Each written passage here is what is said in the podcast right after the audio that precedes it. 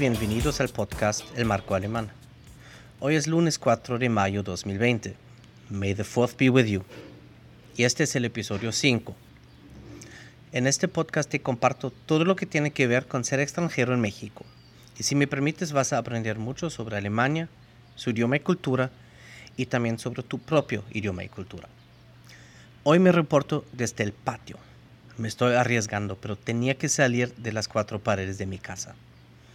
A ver si pasa lo de siempre, que el perro del vecino decide participar en la grabación, o un gato que nos visita cada rato, o tal vez algún vecino arranque su camioneta. No creo que nuestra conejita Chispitas haga mucho ruido, pero aquí está conmigo.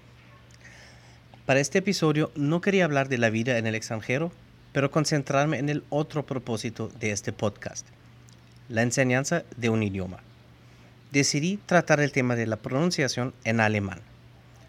Cuando aprendemos un nuevo idioma, no importa cuál sea, siempre habrá algunos sonidos que no conocemos y batallamos mucho para pronunciarlos.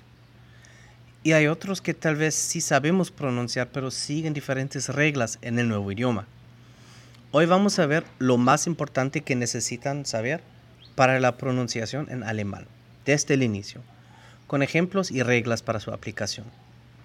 Tengo 15 en total, pero realmente los primeros son los que tratan con las grandes diferencias entre alemán y español. ¿Listos? Iniciamos. Número 1. La Ö. Esta letra, seguro que la han visto. Una O con dos puntitos arriba. Aquí le dicen la O con diéresis. Pero es un vocal completamente diferente. Un vocal que no existe en español. Otros idiomas que vi que tienen esta letra son, por ejemplo, el turco, el húngaro y el finlandés. Otros idiomas tienen otro símbolo para este vocal, por ejemplo, en danés y noruego donde utilizan una O cruzada con una línea. Entonces, ¿cómo pronunciamos esta letra? Aquí les va. Pero, ¿cómo la podemos aprender? Tal vez nos pueda ayudar la forma alterna para escribirla. ¿Qué hacíamos antes si el teclado no permitía escribir esta letra en alemán? Escribíamos la combinación OE. Pero no es un diptongo, es un solo vocal, insisto.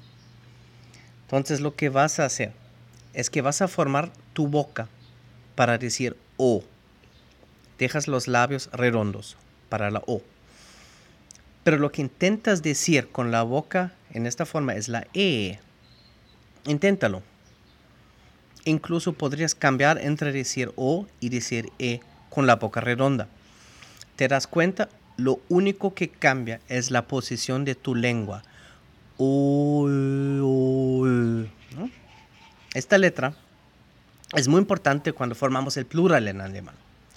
Muchas palabras que llevan O en singular cambian a la Ö en el plural. Por ejemplo, la palabra palabra, Wort. El plural es Wörter. W-E-R-T-E-R. -E Wörter. Número 2, la U. Ok, ahora vamos con la U, con diéresis. Y es prácticamente lo mismo, es un vocal distinto que también existe en el turco, por ejemplo. Y lo que hacemos aquí se parece mucho al ejemplo anterior, solo que ahora vas a formar los labios para pronunciar la U y bajarás tu, eh, tu lengua a la posición para pronunciar la I. Y esta combinación te dará el sonido U. U U. Otra vez la U en plural se convierte en U. Por ejemplo, la palabra para sombrero, Hut, H-U-T. El plural es Hüte, H-U-T-E. Número 3, la E. Hay un tercer vocal en alemán con diéresis, la A, pero aquí el nuevo sonido no es tan difícil para ustedes es simplemente este ruido que hacemos cuando nos quedamos pensando y no sabemos qué decir. Eh, por ejemplo, el plural de hombre, man en singular, Männer en plural, M-E-N-N-E-R. Número 4, la CH. Esta combinación de letras combina para un solo sonido. Y no es el mismo sonido que conoces del español o del inglés, como en chips o en chico. De hecho, hay dos sonidos diferentes. Vamos a comparar esto con el español para entender la regla. Ahí hay ciertas letras que tienen dos diferentes pronunciaciones como la G o la C. Hay una pronunciación cuando sigue uno de los vocales A, O, U y otras si sigue E o I. Casi lo mismo aplica con la combinación CH en alemán. Pero aquí lo que importa es el vocal que había antes. Los grupos son los mismos. A o U es un grupo, E, I es otra. Existe una pronunciación si antes había A o U. Por ejemplo, la palabra para techo, Dach, D-A-C-H. O libro, B-U-C-H, Buch. Este sonido es el mismo que tiene la J en español como en Juan. Dach, Buch. Pero cuando hay una E o una I antes, la pronunciación cambia. Por ejemplo, yo se dice ich, I-C-H, ich. Y este es un sonido que tú no conoces del español. Hay que practicarlo. Lo que tal vez conoces es la combinación SCH o en el inglés SH, como en shopping, que es muy parecida. Intenta pronunciar este sonido, pero sonriendo. O si te ayuda, te doy el consejo que coloques un lápiz entre tus dientes intentas a pronunciar sh, lo que va a salir es i. Este sonido solamente existe después de los vocales e y i. Y te das cuenta que tus labios con estos vocales ya están en la posición. Casi estás sonriendo si dices e o i, i. Número 5, la R. Esta letra es muy difícil para ustedes en alemán porque cuando la escuchan casi les parece que esta letra no existe y prácticamente tienen razón. Al final de una sílaba o de una palabra prácticamente desaparece. De hecho, lo que hace es alarga el vocal anterior. Por ejemplo, su nombre Omar en alemán sería Oma con una A larga, Oma. Y la ER se convierte en una A también al final de una palabra. El nombre Peter, ¿no? Peter P-E-T-E-R. De hecho, en alemán lo pronunciamos PETA, con A, PETA. Pero al inicio sí pronunciamos la R, con un sonido que se produce en la garganta, como, como rad, R-A-D, para bicicleta, ¿no? O para llanta, rad, casi como los franceses. Número 6, la H. Al inicio de la palabra o de la sílaba es muy fácil, se pronuncia como en inglés. No existe la H muda como en el español. Por ejemplo, se dice hotel, house. Después de un vocal, tiene el efecto de alargar el vocal. Por ejemplo, la palabra de paja, que es Stroh, S-T-R-O-H.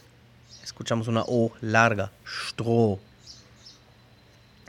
Lo interesante es que se pone la combinación de las últimas dos. Tenemos varias palabras que terminan con H, R. ¿Qué pasa aquí? Hay vocal largo antes por la H y la R se vocaliza como una A.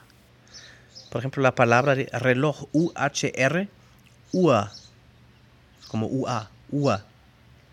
O más, decimos M-E-H-R, MEA. Número 7, la C palabras que solamente tienen una C no vienen del alemán, siempre son palabras extranjeras. Y siempre se pronuncia igual que la K en alemán. Por ejemplo, el café. La combinación CH ya la vimos. Y la combinación CK, igual siempre se pronuncia, como una K. Pero el vocal anterior es corto. Por ejemplo, hornear se dice backen. B-A-C-K-E-N. Backen. Aquí la A es corta. Número 8, la SZ. Tal vez han visto una letra muy rara que se parece a una B o bien se parece a la beta del alfabeto griego. Esta letra se llama SZ, la combinación de S y Z, y existe solamente en nuestro idioma. Y es el mismo sonido que una doble S, es una S sin voz. De hecho, en Suiza ya no la utilizan siempre escriben doble S.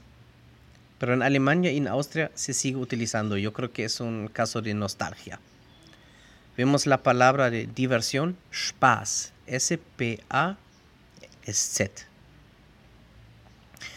Número 9, las combinaciones SP y ST. En estas dos combinaciones la S cambia su pronunciación a sh. El ejemplo anterior, Spaß. O otra, el deporte, S-P-O-R-T, Sport. O hablar, sprechen. Un ejemplo con ST sería Stein, piedra. S-T-E-I-N, Stein. Al menos que vayas al mero norte de Alemania, ahí tienen un acento donde no aplican esta regla y dirían Stein, Sport. Pero casi todo Alemania, Austria, Suiza dirían Sport. Ahí se reporta el perro del vecino. Número 10, la V. La V puede tener dos pronunciaciones en alemán. Puede ser la misma que la F en alemán, como en Vater, padre. V-A-T-E-R, Vater. O la misma pronunciación que la W, que sería como la V en inglés. Florero se dice vase, V-A-S-E, vase. Aquí depende del origen que tiene la palabra realmente. Algo que me han dicho mis amigos aquí es que les encanta que yo siempre pronuncio diferente la B y la V, que realmente ustedes no la pronuncian diferente. Dicen Barcelona y Valencia. Y yo diría Valencia. Número 11, la IE. Esta combinación tampoco es un diptongo, es simplemente una I larga. Lo mismo se obtendría con la combinación IH. ¿Recuerdan la palabra spielen? Jugar. S-P-I-E-L-E-N. Spielen. Solo se escucha la I larga, I. No se escucha el diptongo, IE. No se dice spielen. Este diptongo no existe en alemán. Vamos con número 12, los diptongos. Ahora sí, tenemos tres que se pueden escribir de diferentes maneras. Primero el diptongo AI, que se eh, puede escribir AI o también EI lo más común es EI y no se lee EI. No existe ese diptongo. Tomemos el verbo ser, que es sein, como ejemplo. S-E-I-N, sein. El segundo diptongo es hoy. Y se puede escribir EU o se puede escribir EU. Otra vez, el diptongo EU no existe. El día de hoy se dice heute, H-E-U-T-E, e, heute. Gente sería con L, Leute.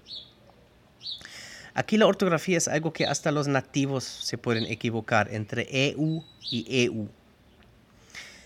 El tercer diptongo no es ningún problema ni para la ortografía, ni para la pronunciación, ni para ustedes. Es AU, AU.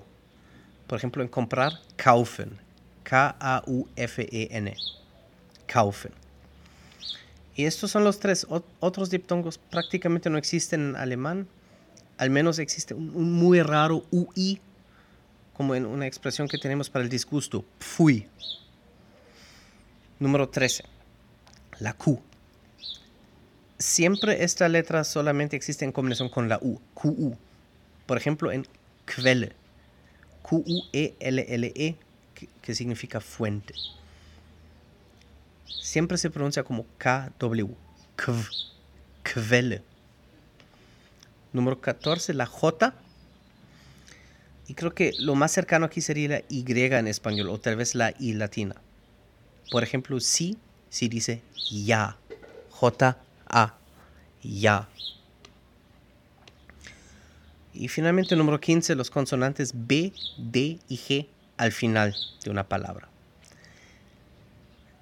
Ya ven que los puntos estaban haciendo muy cortos y los primeros eran los importantes, pero aquí este último sí es muy particular del alemán, por eso lo guardé hasta el final. Y este te va a explicar por qué los alemanes se escuchan con su acento cuando hablan otro idioma. Estos tres consonantes al final de la palabra se endurecen. Quiere decir que la B se pronuncia P, la D se pronuncia T y la G como una K. Pero solo al final. Un ejemplo, C-L-U-B se lee club. R-A-D, que es llanta, rueda, rat. Y el día, T-A-G, tag. De ahí el sonido rudo o fuerte que ustedes tal vez identifican y asocian con el alemán. La doble R, como la pronunciación que ustedes tienen, no existe así en el alemán, ni la una R con la lengua. Tal vez en algunas regiones en su dialecto local, pero la R siempre viene de la garganta. Igual lo que no existe es la TH, como la conocen del inglés en thank you, o en español de España, cuando dicen cinco. Es un sonido que no tenemos. Tampoco existe la letra ñ. Si estás aprendiendo alemán, espero que estos ejemplos te sirvan y que recuerdes que los consejos que ya te di en el episodio número 2. Es buena idea buscar la mejor pronunciación posible, siempre, claro. Pero no hay que olvidar tener paciencia y sobre todo los sonidos que no son parte de tu idioma nativo siempre van a ser algo difícil para ti. Y no es porque un idioma en sí sería muy difícil, sino que este idioma tiene ciertas diferencias con tu idioma. Y esto ya es todo por hoy. Me pueden seguir en Facebook como el Marco Alemán, donde también están los videos de juegos de cartas. No hubo mucho nuevo contenido ahí últimamente, pues se nos acabaron las vacaciones y con esto hay que administrar más el tiempo. Pero seguiré publicando. También me pueden eh, seguir en Instagram la página de este podcast es podcast-marco alemán. Y ahí mismo pueden encontrar otro podcast que hago que es en inglés, que se llama Where Did the Rabbit Go? donde exploro temas de las redes sociales a través de la investigación y el pensamiento crítico. Cuídense mucho y quédense seguros y salvos. Hasta la próxima en el marco alemán.